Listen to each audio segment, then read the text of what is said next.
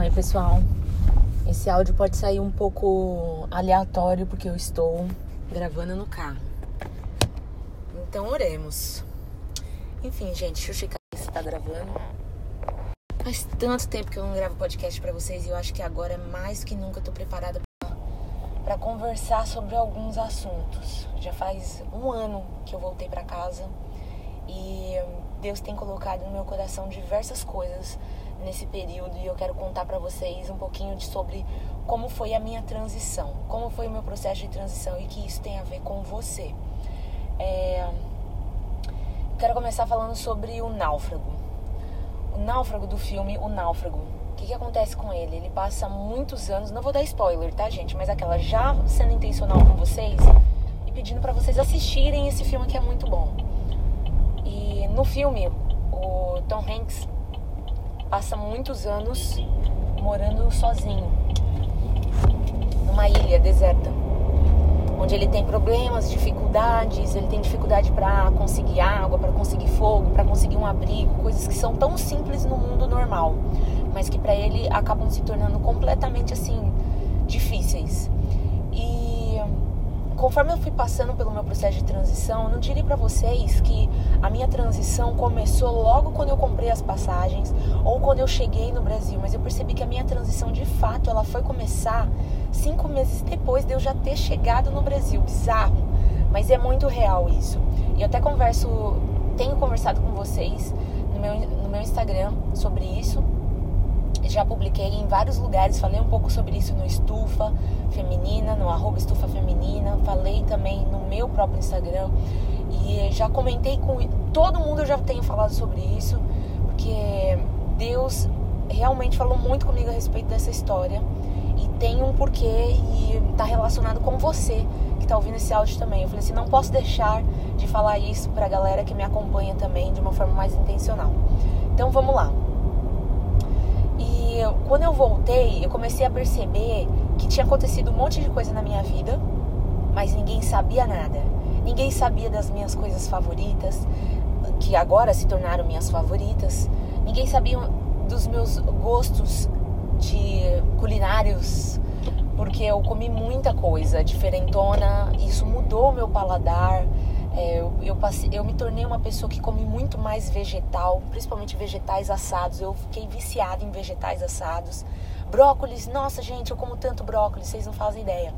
E tudo isso porque eu aprendi hábitos novos de alimentação morando sozinha e eu provei muitas coisas que as minhas amigas gringas me davam para provar também. Então, muitas coisas que eu não gostava, mas que da forma como elas faziam temperado, ficava tão gostoso que eu passei a comer Então tinha acontecido um monte de coisa comigo, eu e o Wilson lá no meu intercâmbio, mas ninguém sabia de nada. Mas também tinha acontecido, a vida aconteceu para os meus familiares, para as pessoas ao meu redor, para os meus amigos, só que eu também não sabia de nada. Então, você perde conexões, você perde o elo. E eu estava até conversando com jovens da minha igreja agora, acabei de sair de uma sessão de fotos é, que a gente fez para eles, né? E depois eu falo um pouquinho sobre essa sessão de fotos também que é muito legal, gente. A ideia por detrás dessa sessão de fotos.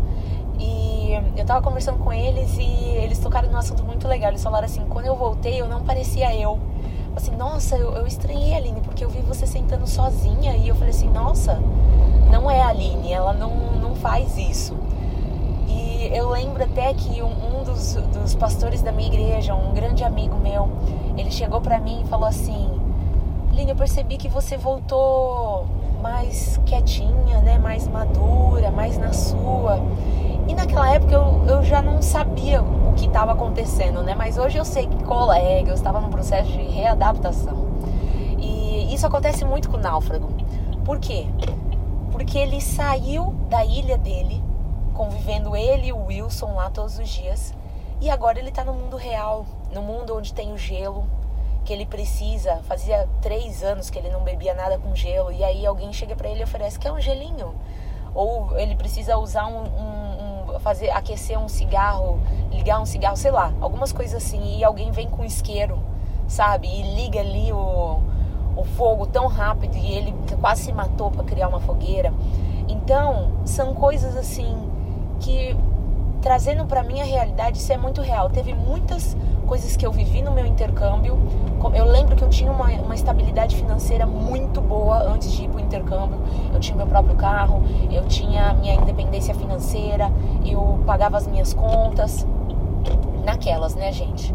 Mas sempre paguei minhas contas, sempre. Minha família também. É sempre foi muito responsável, me ensinou isso, então eu sempre fui muito bem organizada com as finanças, com tudo. Quando eu fui pro intercâmbio, tipo, por saber o preço e o custo daquilo que a minha família estava mandando para mim todos os meses, eu fazia questão de fazer tudo contado. Eu não tinha mais aquela liberdade que eu tinha de antes de gastar, ah, eu tenho meu dinheiro, eu faço as minhas compras. Eu tinha um recurso limitado e eu tinha que administrar aquilo porque não era todo dia que você poderia, por exemplo, café da manhã. Você pode comprar um café da manhã, não é igual aqui no Brasil, que você tem uma padaria virando na esquina, em qualquer canto, entendeu? Lá tem o costume das cafeterias, mas é tipo assim, é todo um evento para você ir numa cafeteria. Você não gasta menos de 15 dólares para fazer uma refeição numa cafeteria na América. E 15 dólares vezes 5 não é barato. Então, a minha realidade mudou drasticamente eu passei a morar com outras pessoas, enfim, tem todo esse quesito, todas essas coisas e tal. E o que acontece com o náufrago é que quando ele volta para a realidade, aconteceu várias coisas com as pessoas que ele amava, com a família dele, com os parentes dele, e ele não sabia de nada. Mas também tinha acontecido um monte de coisa na vida dele ninguém sabia também. E eu me senti como náufrago e eu falei para os meus amigos que fizeram escola também, eu falei assim, cara, gente, eu descobri o que está acontecendo com a gente. falei, nós somos um náufrago. Porque aconteceu isso, isso e aquilo, mas ninguém sabe. E aconteceu também um monte de coisa na vida das pessoas, mas a gente não sabe. E eles falaram assim: caraca, isso é real. É muito real mesmo, é exatamente isso que a gente está vivendo. E o que eu fui percebendo é que se a gente não for intencional, com as amizades, a gente realmente vai perder muitas das amizades que a gente teve na, na ilha. A gente vai perder esses elos que a gente teve na ilha. Aquilo, se a gente não administrar aquilo que a gente viveu na ilha, a gente vai perder. E se a gente não for intencional com as pessoas ao nosso redor nessa nova temporada, a gente também vai perder o elo que a gente tinha com elas. Porque, gente, é difícil, é doloroso, mas é real quando você volta, você não necessariamente sente falta das suas amizades antigas. Você não, não, não tem esse negócio de tipo, eu sinto falta de sair, de, porque você passou tanto tempo longe delas que você se acostumou com uma nova rotina, com novos grupos de amigos e tal. E o problema de você fazer um intercâmbio, ir para uma viagem missionária é, de longa duração, passar um bom tempo fora de casa é que você não necessariamente vai sentir falta das suas amizades antigas. E isso é muito triste, mas é verdade. Então, se você não for intencional em reconquistar esses elos, você vai perder muitas dessas amizades. E não tem nada de ruim em perder, gente. Eu não quero liberar medo sobre vocês também. Mas é entender quais são as amizades que você precisa levar para sua vida. Entende quais são os elos que você não pode deixar passar e, ser intencional com eles. Então, o meu processo foi muito sobre isso. Eu tive um dia, passaram-se meses depois de eu ter voltado, eu tinha conversado já com o meu pastor.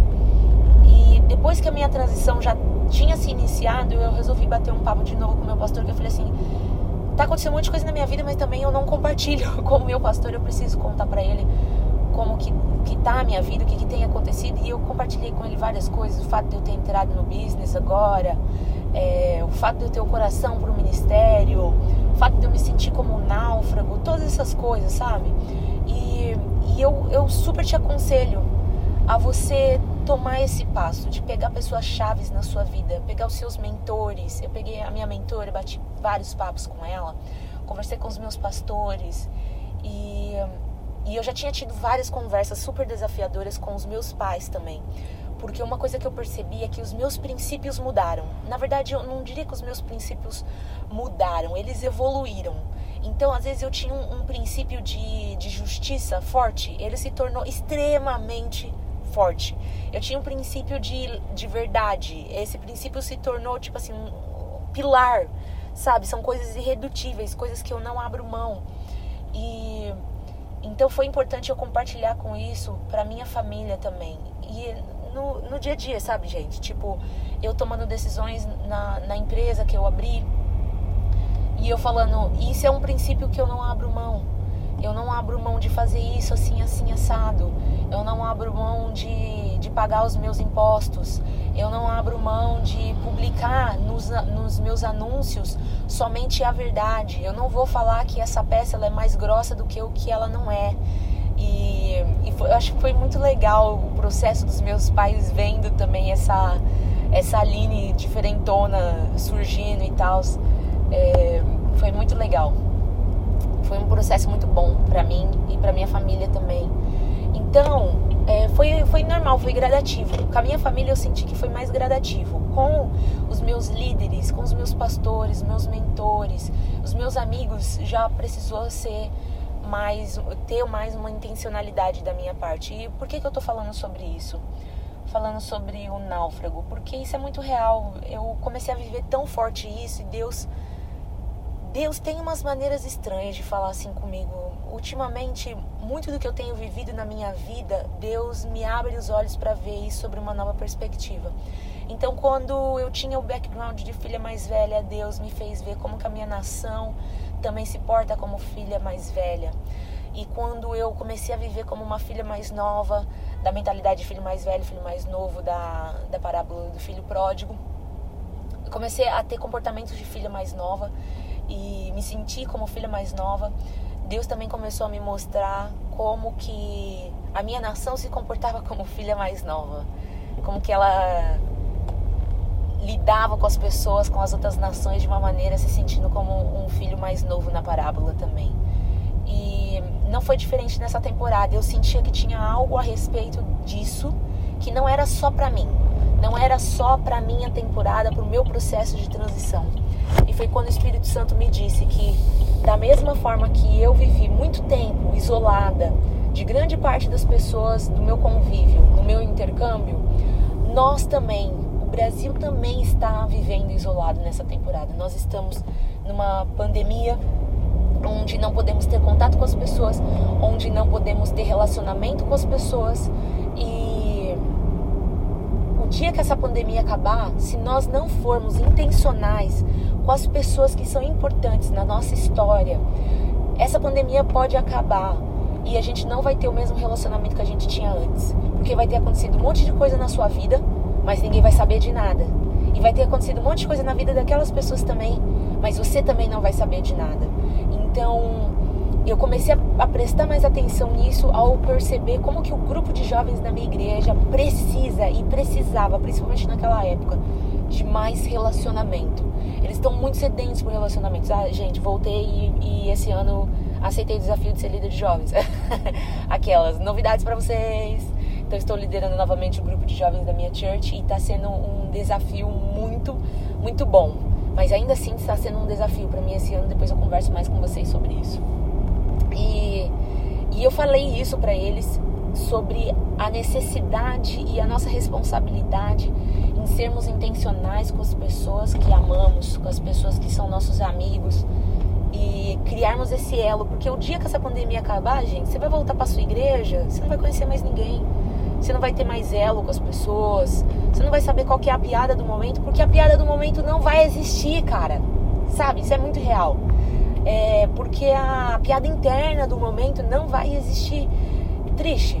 Então a gente precisa. Meu conselho para você é, dê valor a esses elos. E eu quero muito conversar com vocês. Vou gravar um próximo podcast aqui para falar sobre transição. Porque eu sei que muitas das pessoas que me acompanham aqui, muitos de vocês, vão fazer viagens missionárias. O Brasil é um celeiro de, de missionários, de viagens missionárias. Eu, eu acredito muito tenho palavras proféticas a respeito disso, aquelas que eu mesmo estou declarando sobre o Brasil, que eu sinto o Espírito Santo falando muito forte, que diz que nós somos brasas vivas.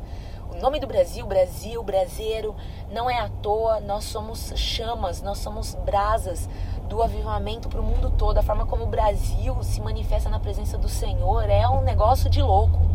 E as nações desejam, elas amam isso e elas querem isso. Então eu sei que Deus está preparando o Brasil para que nós possamos impactar as outras nações também, impactar o restante do nosso país, impactar as outras nações através desse serviço de, de missões, de amar a nossa nação, amar as outras nações. E então muitos de vocês vão ter essa experiência. Já estou declarando já, você quer, você vai viver. Eu declaro isso sobre a sua vida em nome de Jesus. E recebe aí, criatura, recebe. Aquela toma posse. Entendeu? Não, não, não vai de brincadeira não, toma posse mesmo. OK. Então, é e eu quero falar com vocês sobre transição, porque isso vai acontecer com vocês. Seja uma transição de você chegando nesse local, ou seja uma transição de você retornando para sua casa. E eu quero muito compartilhar sobre isso, porque eu fui muito precisa em falar sobre todo o meu processo de intercâmbio, todas as experiências que eu tenho vivido, mas eu também preciso ser intencional com o meu retorno para casa, o meu processo de transição, falar para vocês como que eu tô aplicando tudo aquilo que eu aprendi no meu cenário atual, na minha igreja local, enfim, todas essas coisas. E eu vou falar, vou fazer uma, uma série de transição, tá bom? Mas é isso, gente. Amo receber os feedbacks de vocês, saber um pouco da história de vocês. É, mandem para mim lá no Insta. E, e é isso, amo vocês, tá bom? Beijo, tchau.